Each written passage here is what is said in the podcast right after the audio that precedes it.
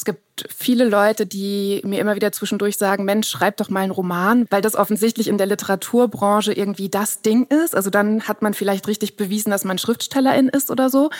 Aber ich will das gar nicht, weil ich das Gefühl habe, es liegen so viele interessante Geschichten auf der Straße oder auch in mir drin oder direkt neben mir. Die will ich gerne erzählen. Seite an Seite der Literaturpodcast, präsentiert von Hugendubel. Hallo und herzlich willkommen zu einer neuen Folge von Seite an Seite. Ich bin Andrea und heute ist Mareike Kaiser bei mir zu Gast. Mareike ist Journalistin, Autorin und Moderatorin. Sie schreibt, spricht und postet über Gerechtigkeitsthemen. Im April 2021 erschien ihr Sachbuch Das Unwohlsein der modernen Mutter, das direkt in die Spiegel-Bestsellerliste einstieg. Im Oktober 2022 erschien ihr drittes Sachbuch Wie viel? Was wir mit Geld machen und was Geld mit uns macht. Hallo Mareike, schön, dass du da bist. Hi, danke für die Einladung. Ja, sehr gern. Ich fand es nämlich wahnsinnig spannend, weil ich persönlich habe so einen schwierigen Bezug zu Geld. Also ich glaube, wir sind uns da relativ ähnlich. High five. yes. Denn du beginnst ja dein Buch Wie viel auch wirklich mit den Worten Ich hasse Geld. Und trotzdem hast du ein Buch über das Thema geschrieben. Warum dieses Thema? Genau deshalb. Ich habe als Autorin schon ein paar Sachen gelernt und eine Sache ist die, dass wenn ich was fühle, mhm. sowas wie Scham zum Beispiel oder auch Hass, also das ist natürlich extra ein bisschen auf die Spitze getrieben am Anfang des Buchs, aber bei so starken Gefühlen geht's selten nur mir so, sondern andere Menschen teilen das auch und ich wollte dem auf den Grund gehen und herausfinden, woran liegen jetzt eigentlich meine starken Gefühle, was ist da eigentlich los? Mhm. Ich habe lustigerweise gestern erst Steuer gemacht und wirklich äh, war kurz vorm Nervenzusammenbruch. und ich hatte ein bisschen Angst, dein Buch zu lesen, muss ich ganz ehrlich zugeben. Und dann fand ich es aber so spannend, weil in dem Buch sprichst du ja mit den unterschiedlichsten Menschen überhaupt über Geld. Und das geht wirklich vom Pfandsammler bis zur Millionenerbin. Und du fragst sie immer die gleichen Fragen, du redest mit ihnen darüber eben, was ihnen Geld bedeutet. Und dann habe ich mich auch gefragt, gab es für dich sowas, wo du gesagt hast, hm, all diese Menschen, egal wie unterschiedlich die sind, die haben doch irgendwas gemeinsam. Ist dir da was aufgefallen? Naja, beim Thema Geld würde ich sagen, wir alle brauchen das. Ne? Also es ist ja, ob wir das wollen mhm. oder nicht, eine Grundlage von unserem Leben. Also von daher ist das auf jeden Fall gleich. Und auch diese Erzählungen unserer Gesellschaft, dass es eigentlich an uns selbst liegt, wie viel wir davon jetzt haben. Das ist, glaube ich, was, was echt sich durch alle Schichten, durch alle Klassen zieht, dass wir auch total daran glauben wollen als Gesellschaft, mhm. dass wir selbst daran schuld sind. Und dann gibt's natürlich Menschen mit Zeit und Ressourcen und oft auch Geld, die sich dann damit schon mal beschäftigt haben und gemerkt haben, ah, nee, das liegt jetzt nicht nur an mir und wie doll ich mich anstrenge, wie viel Geld ich habe. Aber diese, ja, diese Erzählung ist ziemlich stark in unserer Gesellschaft. Worin würdest du sagen, haben sich die Leute unterschieden, mit denen du gesprochen hast?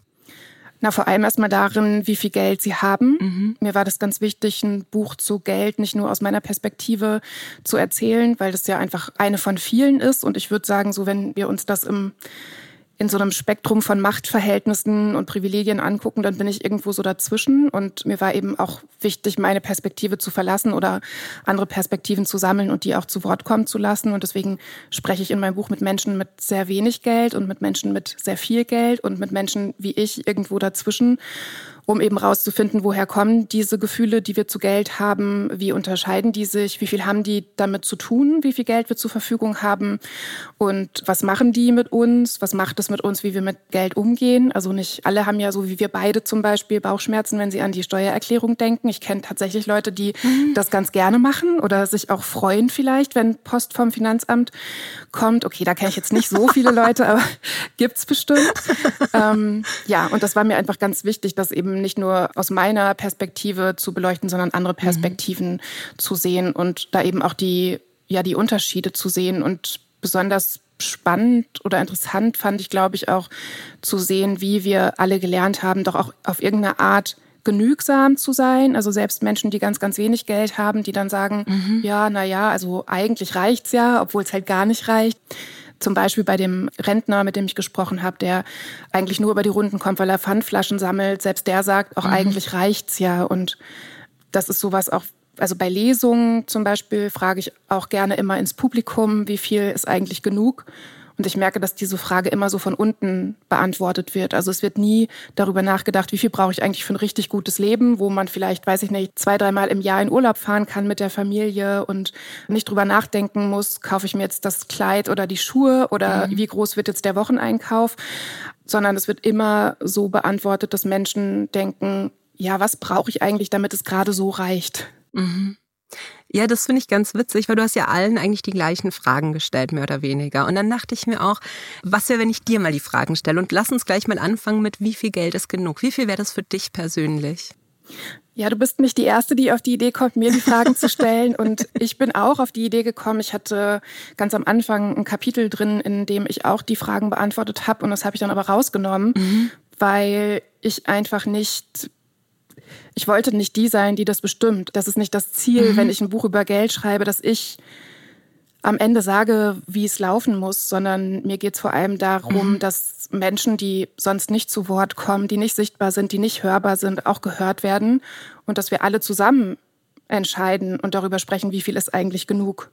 Und ich das eben nicht alleine entscheide und und ich also merke, dass im Moment steht ja zum Beispiel auf meinem äh, Profil bei Instagram und bei Twitter Projektionsfläche. Als Autorin ist man auch viel Projektionsfläche und Menschen denken oft, man wüsste mehr, weil das vielleicht so nach außen so wirkt. Oder was ich damit sagen will, ist, ich weiß es nicht. Ich kann das bestimmt für mich beantworten, aber was ich für mich beantworte, ist nicht die Wahrheit, die für alle gilt. Und deswegen mhm. schlängel ich mich, wie du das gerade merkst, so ein bisschen aus dieser Antwort raus. Ich kann dir sagen, was meine Antwort war, als ich dieses Kapitel geschrieben hatte. Ich glaube, da habe ich hingeschrieben, äh, so viel, dass es für alle reicht. Und bei mir persönlich sollte es immer reichen für Schwimmbadeintritt und Pommes mit Ketchup. Oh. naja, das ist ja was, wovon viele auch nur, nur träumen können. Ne? Jetzt gerade sind Sommerferien, mhm. wenn man dran denkt, irgendwie eine fünfköpfige Familie will ins Freibad oh, ja. gehen, da kommt ganz schön was zusammen mit Freibadeintritt und Pommes. Ja, und dann noch ein Eis. ja, ich bin nicht so Fan von Eis, also. ja, wie das Geld einfach äh, durch, durch die Finger rinnt letztendlich. Aber ich fand's super spannend bei den Leuten eben, dass so große Unterschiede drin waren und aber wie du sagst, dass sie alle doch eher so eigentlich es ist eine seltsame Art und Weise, aber dass sie mit dem, was sie hatten, eigentlich sehr zufrieden waren, beziehungsweise dass ja auch diese Millionenerbin gesagt hat, eigentlich habe ich viel zu viel und die sich dann zum Beispiel auch dafür einsetzt, dass äh, Unternehmen zum Beispiel höher besteuert werden, was Erbschaftssteuer und so angeht.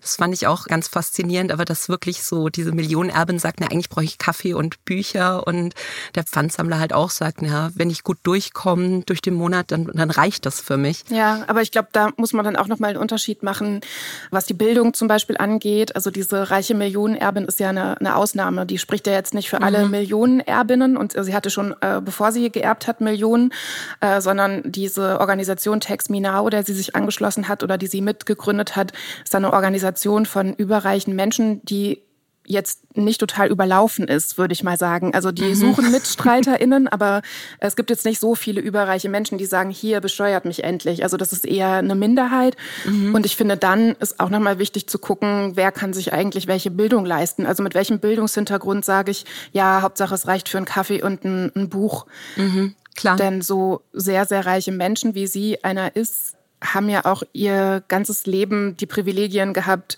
auf gute Schulen zu gehen, Begriffe zu lernen, die irgendwie wichtig ist. Sie sagt ja zum Beispiel, ich kann mir jeden Raum nehmen und ist total smart. Mhm. Also auch das muss man sich leisten können. Da muss man irgendwie die Bildung genossen haben, auch so zu kommunizieren. Von daher finde ich, ist da auch nochmal ein Unterschied dazwischen, ob jetzt eine überreiche Millionenerbin, die auf den besten Schulen war, sagt, mit eben auch einem Verständnis von Marketing, von Öffentlichkeitsarbeit, ja, Hauptsache es reicht für einen Kaffee und ein Buch.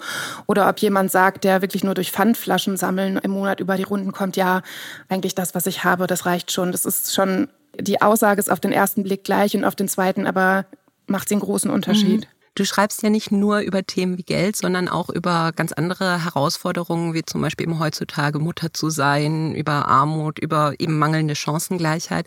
Woher kam denn bei dir das Bedürfnis, über genau solche Themen zu schreiben? Ich glaube, bei mir ist es so ein bisschen so wie bei der einen Autorin, über die wir heute sprechen werden, Dilek Günger, mhm. die in einem Interview gesagt hat, dass sie sich schwer tut mit der Form Roman, weil das für sie also jetzt, ich äh, sage das so, wie ich es mir gemerkt habe, nicht ganz im O-Ton, mhm. wie sie es gesagt hat, dass es für sie wichtiger ist, das Naheliegende zu besprechen, dass sie keine Autorin ist, die sich irgendwelche Abenteuergeschichten ausdenkt, sondern das erzählt, mhm. was um sie rum ist. In dem Fall von dem Buch, über das wir dann gleich noch sprechen, das Verhältnis zum Vater, das Verhältnis zwischen Tochter und Vater.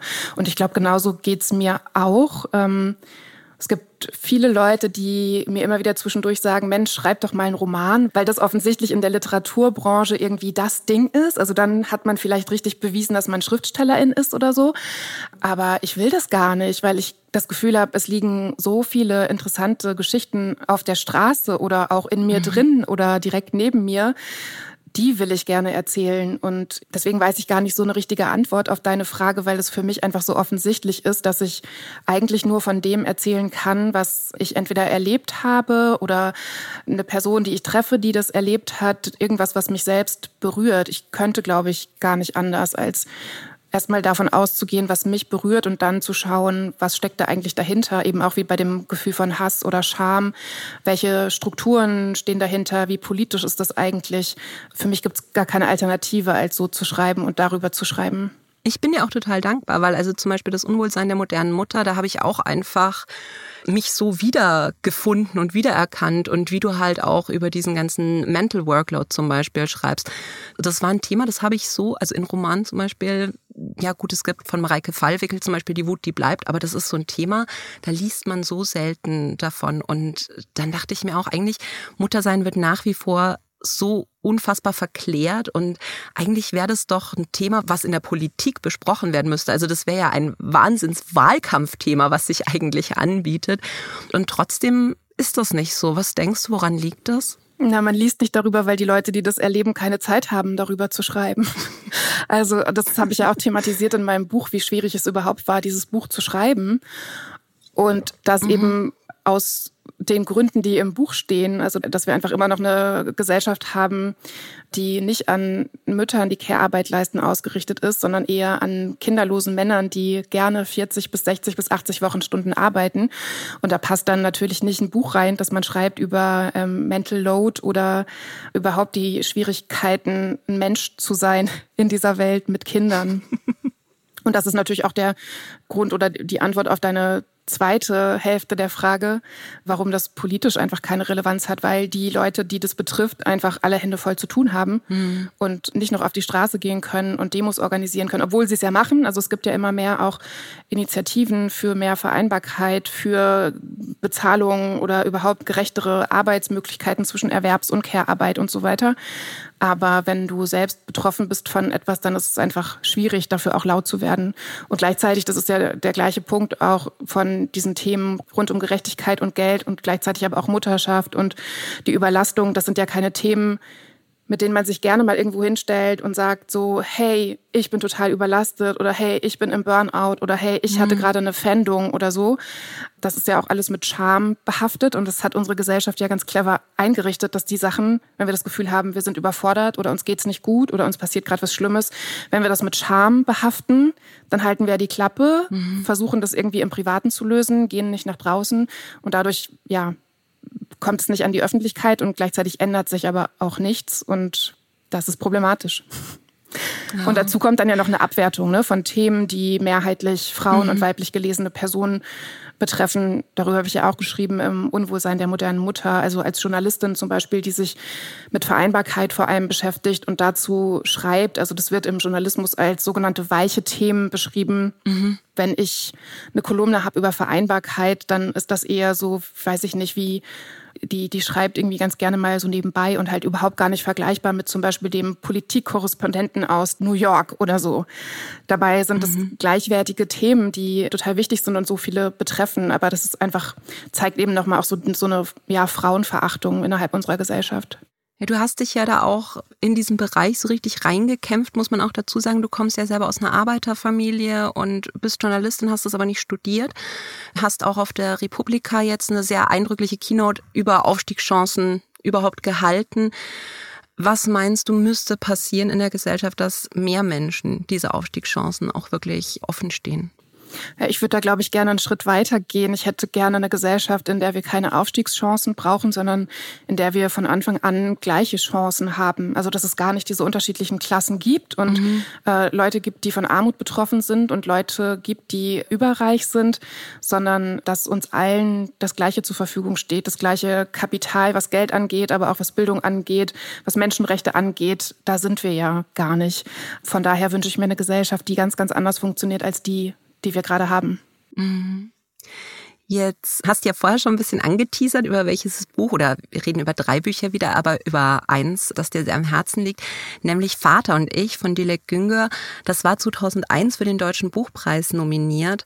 Und ich habe da immer so das Gefühl gehabt, weil ich habe das lustigerweise parallel zu Wie viel gelesen. Ja. Und ich hatte immer so das Gefühl, ich entdecke so Parallelen zwischen Ipek, der Protagonistin, und dir. Erzähl doch gerne mal, worum geht's in dem Buch. Interessant. Ich habe das gerade erst vor ein paar Wochen oder so gelesen. Also meine mhm. die Bücher, die ich ausgewählt habe, sind so eine wilde Mischung aus, naja, nee, eigentlich, ich überlege, ich wollte erst sagen zwischen All-Time-Favorites und jetzt neu entdeckten, aber so richtig ist es mhm. nicht. Es ist ein All-Time-Favorite und zwei neu entdeckte, weil das eine neu erschienen ist. Und siehst du, ich wusste mhm. jetzt zum Beispiel gar nicht, wann Vater und ich erschienen ist. Ich muss es mir mal ganz kurz hier schnappen. Ich kann immer Sachen besser besprechen, wenn ich die auch so in der Hand habe. Ich hatte nie geschaut, wann es erschienen ist. Ich dachte, es wäre jetzt erschienen, weil es jetzt in meinem Leben erschienen ist. und ähm, deswegen interessant, das mit den Parallelen, weil ich es halt noch gar nicht kannte, als ich wie viel geschrieben geschrieben habe. Mhm. Und ich habe es jetzt erst entdeckt, weil, oder nochmal anders angefangen, in wie viel spielt mein Vater ja auch eine Rolle und das Verhältnis zu ihm. Und es gibt mhm. eben diese mehreren ProtagonistInnen, die irgendwo zwischen von Armut betroffen und Überreichtum liegen. Und mein Vater ist einer dieser ProtagonistInnen. Und ich habe dann nach dem Buch auch nochmal überlegt, irgendwie was also mich als Autorin noch mal mehr mit meinem Vater und mir und unserem Verhältnis und eben diesem sogenannten Aufstieg und dieser mh, hm, Trennung vielleicht auch oder so einem Lösen von von etwas und irgendwo Neues irgendwo sein, aber nie ankommen und so damit mehr zu beschäftigen. Und habe dann deswegen eben erst vor ein paar Wochen oder Monaten so geguckt, was gibt's eigentlich über Vater-Tochter-Geschichten. Mhm. Und dann wurde mir das Buch empfohlen und ich habe das so krass inhaliert. Also es ist ja auch zum Glück nicht so dick. All meine Bücher, die ich hier ausgesucht habe, sind nicht so dick aus Gründen. Da äh, rede ich später auch nochmal drüber. Ich habe das wirklich, also noch nicht mal, ich kann noch nicht mal sagen, ich habe es an einem Tag mir reingezogen, sondern wahrscheinlich in zwei Stunden oder so und mhm. einfach ähm, ganz, ganz viel gefühlt und genau auch wiederentdeckt. Ich bin super schlecht, glaube ich, in Literaturanalysen. Deswegen musst du mir gleich vielleicht helfen. Ich hatte auch riesigen Respekt vor diesem Podcast, weil die ganze Zeit mein Imposter-Syndrom total kickt und sagt so, was, ich soll jetzt über Literatur reden? Also ich habe wirklich so das Gefühl, was soll ich denn sagen, außer es ist ein geiles Buch, ich habe was dabei gefühlt, lies es halt selber. ähm, aber ich versuch's mal. In diesem Buch von Dilek Güngör, das heißt Vater und ich, geht es um Ipek, das ist die Protagonistin, und die fährt zu ihrem Vater, der seit sehr langer Zeit oder seit immer mal ohne seine Frau zu Hause ist. Und sie verbringen drei Tage miteinander. Und genau darum, darum geht's. Ich glaube, im Theater würde man sagen, es ist ein Kammerspiel. Also es geht wirklich nur um diese mhm. zwei Personen und deren Gedanken, also vor allem ihre Gedanken, ihre Gefühle, ihren sogenannten Klassenaufstieg mit migrantischer Herkunft. Das ist natürlich nochmal ein, ein Unterschied zu meiner Geschichte. Und es geht vor allem mhm. um eine Sprachlosigkeit zwischen den beiden. Mhm. Ja, das ist das, was ich so super fand. Also erstmal vielen Dank für die Empfehlung, weil ich muss sagen, ich hatte es tatsächlich nicht so richtig auf dem Schirm. Und das ist mir auch nochmal wichtig. Dieser Podcast ist hier keine Literaturanalyse, sondern wir wollen Leser ansprechen, die einfach zeigen, wie geil Bücher sind und wie toll das ist und was das alles mit einem anstellt. Und mir ging es wie dir, also ich habe es wirklich an einem Nachmittag einfach mir reingezogen. Und diese Sprachlosigkeit, von der du schon geredet hast, die ist so gut beschrieben. Und ich, ich muss, glaube ich, den Einstieg kurz vorlesen. Ah, ich wollte ihn auch weil vorlesen. Der trifft's ganz gut. Dann liest du vor. ja, also ich habe nämlich mehrere Zitate, weil das kann ich gut. Also mhm. ne, dieses, das, was ich irgendwie denke, was Literaturanalyse oder so ist, das halt nicht. Aber ich kann auf jeden Fall super gut Zitate raussuchen. Und ich finde auch wirklich die allererste Seite so toll, aber später auch noch, oder du liest die erste Seite vor und ich lese das andere noch vor? Was, naja, gut, ich lese mal die erste Seite vor. Wann haben wir aufgehört, miteinander zu sprechen? Als ich zwölf wurde oder dreizehn oder erst später, als wir schon übers Ausgehen stritten und übers Abends wegbleiben? War ich eines Morgens in die Küche gekommen und hatte mich gewundert, warum du nichts sagst? Hatte ich dir beim Brotabschneiden etwas erzählt und du hattest nur Ja gesagt oder hm oder nichts? Wäre es so gewesen, wüsste ich das. Ich würde mich an den genauen Tag, an den Moment erinnern, daran, was es an dem Morgen zum Frühstück gab, was du tatst, welches Hemd du trugst, wohin du sahst und wohin ich sah, ob ich meinen Satz wiederholte oder nur dachte, ich hätte etwas falsch gemacht. Ich hatte nichts falsch gemacht, auch du hattest nichts falsch gemacht, trotzdem war es vorbei. Kein Huckepack mehr, kein Rangeln, kein Kitzeln, kein Kuscheln, keine Wasserschlachten, keine hart gekochten Eier im Bett. Und äh, dieses Spiel mit den Eiern im Bett, ich glaube, das überlassen wir den LeserInnen das selbst rauszufinden. da habe ich mich, wie, wie meine Mutter sagen würde, beömmelt, als ich das gelesen habe. Und ich glaube, also ich mache das manchmal, wenn mir Bücher besonders gut gefallen, dass ich dann so das, was mir so besonders gut gefällt, einmal abfotografiere und in einer Instagram-Story mhm. poste. Und ich habe dieses Buch in der Hand gehabt, diese erste Seite gelesen und sofort in der Instagram-Story gepostet, weil ich wollte, dass alle das lesen. Genau das habe ich mir auch rausgeschrieben, aber das berührt einen auch so. Und ich hatte auch wirklich eine Gänsehaut, als ich das gelesen habe, weil ich finde, die Autorin schafft das, dass man einfach so mitfühlt bei dieser Sprachlosigkeit. Also vielleicht ging es mir auch nur so, weil ich auch eine Phase in meinem Leben hatte, wo ich mit meinem Vater irgendwie gar nicht reden konnte oder hatte ich zumindest das Gefühl so als Teenager. Und wir haben uns dann erst, als ich selber schon Mutter war, wieder so richtig irgendwie zusammengerauft und sind jetzt beste Freunde, würde ich sagen. Aber ich glaube, dass das geht vielen, also gerade Töchtern so also ich glaube, bei dir war es ja ähnlich, weil in deinem Buch habe ich eben gelesen, dass der Kontakt zwischen dir und deinem Vater auch hauptsächlich über die Mama stattfindet, ne? Genau, ja. Was hat dich so an dem Buch noch fasziniert? Mm, also für mich ist es eins der besten Bücher über Liebe, die ich jemals gelesen habe. Und es ist aber so eine, so eine Liebe, die oft missverstanden wird. Also ist auf jeden Fall so mein Gefühl, immer wenn ich auch über meine Bücher spreche mit anderen Leuten und dann meine Eltern thematisiere, also im Unwohlsein der modernen Mutter zum Beispiel, habe ich ja auch über meine Mutter ein Kapitel geschrieben, jetzt eben in wie viel, mhm. über meinen Vater. Und in der Art, wie ich das mache, missinterpretieren viele oft, was ich eigentlich fühle. Und ich merke, dass das meistens vor allem Menschen verstehen, die ähnlich aufgewachsen sind und dann vielleicht eben auch so einen Klassenwechsel oder so hingelegt haben und dass andere Leute wenig Verständnis dann haben und sehe sowohl das, was ich schreibe, als auch das, was Dilek Günger hier schreibt, als Liebesbrief. Mhm. Nee, das mit dem Klassenwechsel. Ich habe dann nämlich auch überlegt, ob diese Sprachlosigkeit auch ein Stück weit von diesem Klassenwechsel kommt, weil ja eigentlich Ipek und ihr Vater in so völlig anderen Lebensrealitäten leben. Wie siehst du das? Ja, ich finde es so interessant, dass es eben um Sprachlosigkeit geht, aber Sprache auch der Grund für die Sprachlosigkeit wird, mhm. weil sie ja zum Beispiel dann irgendwann später einen äh, Kurs an der Uni belegt, wo sie Türkisch lernt und sie dann aber das Gefühl hat, es bringt sie ihrem türkisch sprechenden Vater gar nicht näher, sondern das trennt sie eher voneinander weil sie das Gefühl hat, dass er das Gefühl hat, dass sie sich dann vielleicht über seinen Dialekt irgendwie lustig macht. Also sie mhm. lernt dann halt so eine in Anführungszeichen höhere Sprache, als er spricht. Und das finde ich total spannend spannend, dass dann eben Bildung, das ja eigentlich das ist, wo wir so denken, das bringt uns irgendwie weiter, das ist so das Gut unserer Gesellschaft. Das kann uns aber eben auch wegbringen von Menschen, mit denen wir eigentlich zusammen sein wollen. Mhm. Das finde ich, beschreibt sie total gut. Und ich könnte noch mal ganz kurz einen Text vorlesen, wenn du magst, zu der Sprachlosigkeit aus dem Buch. Gern. Äh, sie schreibt, Außerdem gingen mir die türkischen Wörter aus, immer mehr Deutsche kamen hinzu, nicht nur als deutsche Varianten von Wörtern, die ich schon kannte, neue Wörter für neue Dinge, Schullandheim, Referat, Gottesdienst, Praktikum und Monatskarte, Abitur, verknallt sein und mit jemandem gehen, die Tage kriegen. Meine Sprache brach auseinander in eine für drinnen und eine für draußen. Ajib gab es auf Deutsch nicht, weder als Wort noch als Konzept. Mit dir habe ich immer versucht, Türkisch zu sprechen, höchstens einmal ein deutsches Wort einfließen zu lassen, wenn mir das Türkische fehlte, doch immer beim Türkischen zu bleiben. Mit Mama sprach ich Deutsch und sie antwortete, wie es ihr behagte, mal auf Türkisch, mal auf Deutsch. Wir wechselten im Satz, im Wort sogar vom einen zum anderen, schufen neue Worte. Du hast ja auch gesagt, es kam dir so vor, auch wie so eine Liebesgeschichte letztendlich. Und ich habe dann auch überlegt, es gibt ja so verschiedene Love Languages, also wie halt so körperliche Zuneigung, Geschenke, Hilfsbereitschaft, sowas.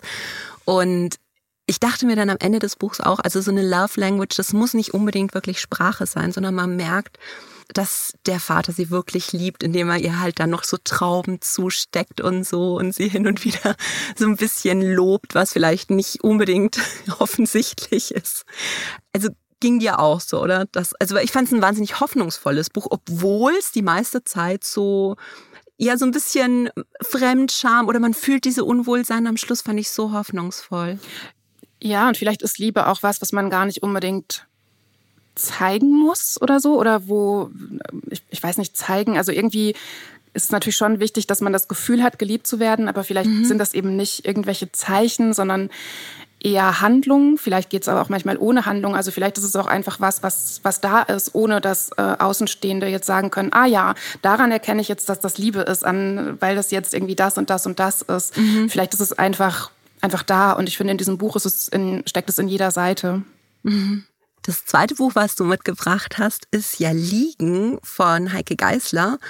Und das fand ich so ein bisschen schwer zusammenzufassen tatsächlich, weil es geht eigentlich, also es sind immer so eher fast wie Verse, würde ich es fast nennen, von einer Frau, die an allen möglichen Orten liegt und was da so passiert und wer ihr begegnet und worüber sie nachdenkt. Wie würdest du das Buch pitchen? Gute Frage. Ich glaube, mir gefallen sowieso immer Sachen, die nicht in so eine Schublade passen. Mhm. Und sowohl Vater und ich als auch Liegen passen beide nicht so wirklich in eine Schublade. Also bei Vater und ich steht ja Roman drauf, aber da könnte man auch drüber streiten, ob das vielleicht auch eher Essay ist und wie viel autobiografisch und so. Mhm. Und bei Heike Geisler und Liegen finde ich, ist es auch eine Mischung aus Lyrik und Prosa mhm. vielleicht. Und am Ende ist es mir aber auch total egal, weil ich einfach auch total viel gefühlt habe. Also ich glaube, meine Gefühle bei den beiden Büchern gehen auch in so eine ähnliche Richtung. So eine, das sind so Entlastungsbücher für mich. Mhm. So Bücher, bei denen ich merke, ich bin nicht allein mit meinen Gefühlen. Mhm. Und bei Heike Geisler jetzt noch mehr, ich bin nicht allein mit meinen Gefühlen und ich kann mich mal hinlegen. Und das war so witzig, als das Buch erschienen ist. Das ist ja jetzt noch nicht so alt, das Liegen. Mhm. Hatte ich gerade eine Zeit hinter mir, wo einer meiner meistgenutztesten oder gedachtesten und auch aufgeschriebensten Sätze war, ich muss mich mal hinlegen. Mhm. Und dann kam dieses Buch und ich dachte, ja, also das hätte ich auch gerne geschrieben. Ich hätte es vermutlich nicht so gut geschrieben wie Heike Geisler oder anders, aber das war einfach das, was ich brauchte, das, was ich lesen wollte. Und ich mag auch total gerne, dass man eigentlich gar nicht so richtig weiß, was will das jetzt eigentlich von mir? Was meint sie mit ganz vielen Sachen? Mhm. ist einfach nicht klar. Und da würde ich mich auch gar nicht drauf einlassen, das irgendwie auseinander zu klamüsern und zu sagen, also ich glaube das und ich glaube das. Das wäre jetzt auch kein Buch, was ich irgendwie als äh, Gedichtsanalyse oder so jemandem geben würde, sondern ich glaube, ich würde es jemandem geben und sagen, liest es doch mal und sag mir mal, ob du das fühlst oder nicht. Weil ich glaube, mhm. das können ganz viele Leute können das auch lesen und fühlen überhaupt nichts dabei und denken sich so, hä? Also die liegt irgendwie in einem Amt. Äh, wie soll das gehen? Oder ich kann ja auch mal ähm, hier ganz kurz was vorlesen. Mhm. Das passt nämlich ganz gut dazu. Sie schreibt, ich lege mich der jungen Frau im Bankenviertel in den Weg und erwarte, dass sie mich um Geld bittet. Sie geht über mich hinweg, also stehe ich wieder auf. Dünn wie sie ist, geht sie durch mich hindurch. Die Frau im Bankenviertel, die durch mich hindurch ging, geht noch immer durch mich hindurch. Sie geht so seit Jahren und ich denke Jahre, nachdem sie durch mich hindurch ging, dass man wirklich so gehen kann und verstehe, wie so viele gehen, nämlich durch mich hindurch und durch andere hindurch es sind die, für die keiner mehr den kleinen Finger rührt, nicht wahr? Und denen man dann vielleicht noch einen Danke und eine Entschuldigung abverlangt. Aber wofür eigentlich? Jedenfalls ging sie durch mich hindurch und ich war sehr beeindruckt von dieser Fähigkeit, von dieser Entschiedenheit. Ich bin noch nie durch jemanden hindurchgegangen. Ich kehre immer wieder um oder weiche aus und suche mir einen anderen Weg. Ich war noch nie als Aufgegebene zugegen, denn nur diese können durch Leute gehen. Ich war noch nie in aller Öffentlichkeit fast schon tot. Hm. Wie gut kann man schreiben einfach? Also ich kann gar nichts dazu sagen. Ja, ich muss ganz ehrlich sagen, ich habe das so in so ein bisschen Dosen gelesen, also äh, jeden Tag so ein bisschen was.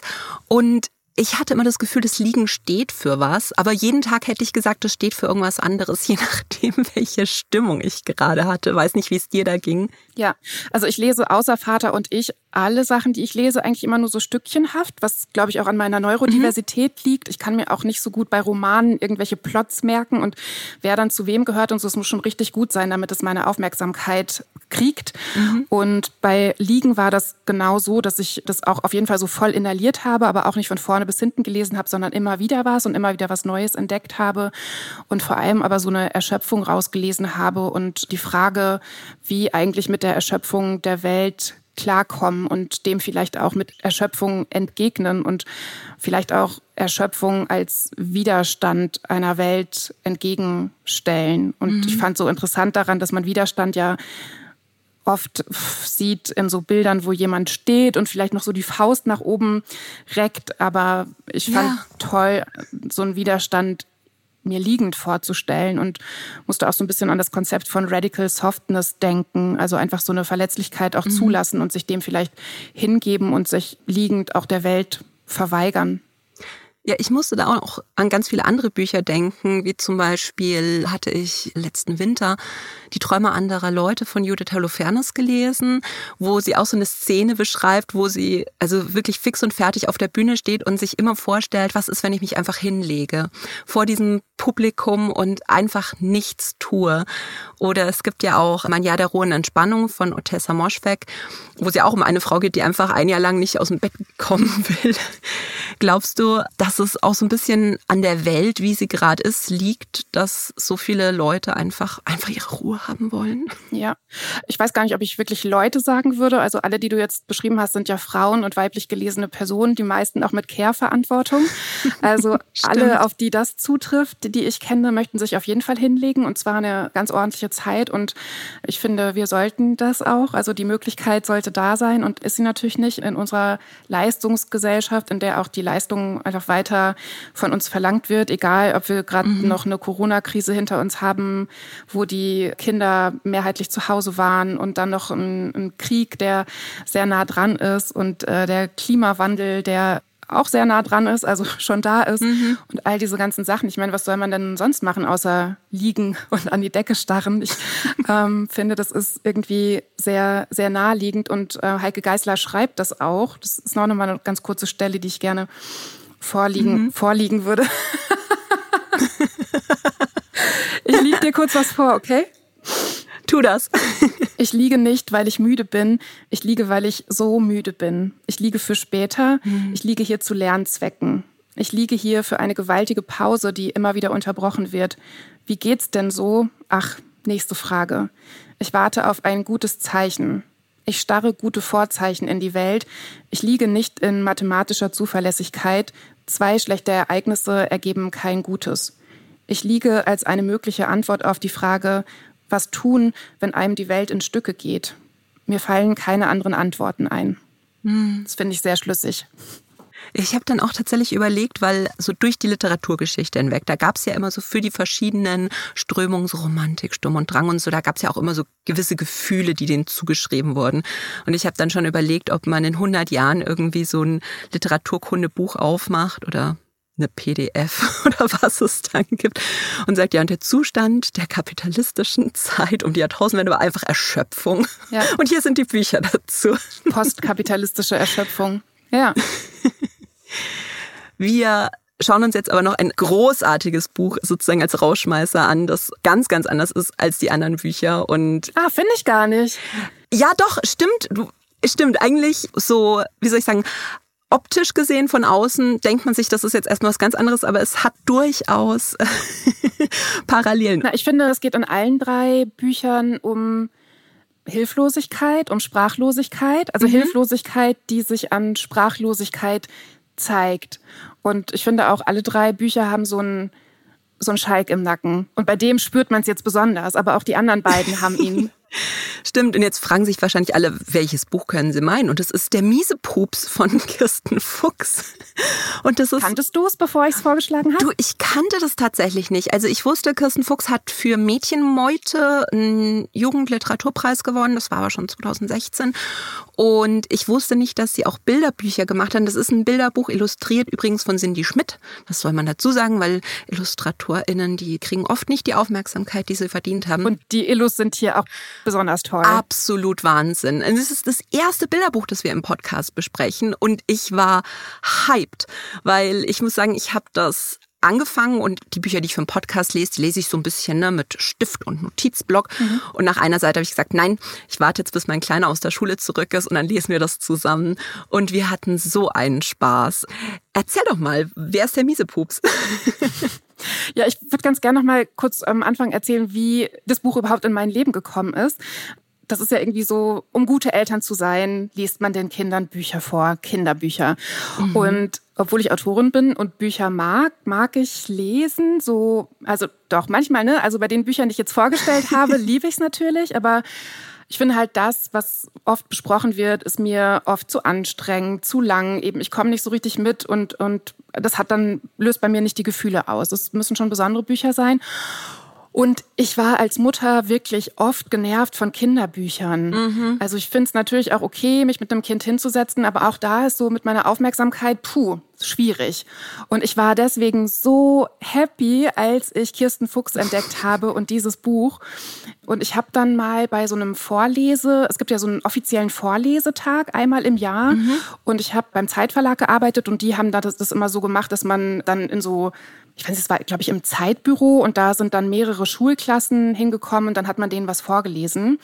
Und da habe ich dann eben auch den Miesepups vorgelesen, mhm. was total gut angekommen ist. Allerdings, glaube ich, nicht so gut wie bei mir, weil ich war eben genauso hyped, wie du das gerade so beschrieben hast. Und die Kinder fanden es okay und auch ganz witzig, aber ich habe bisher noch kein Kind gefunden, das es jetzt wirklich so großartig findet wie ich.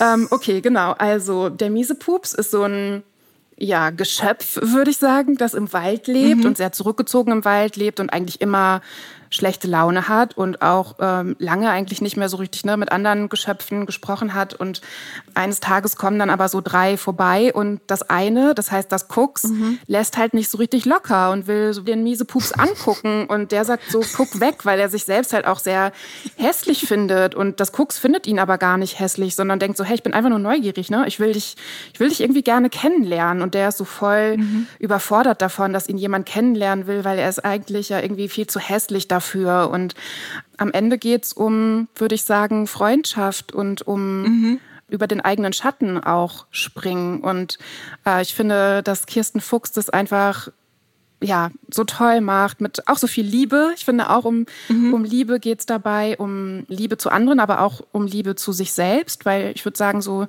der, der miese Pups macht ja eine ziemlich krasse Wandlung durch in diesem Buch und ist eigentlich auch so ein bisschen so ein Self-Care-Buch, um das jetzt mal in so moderne Diskurse zu holen.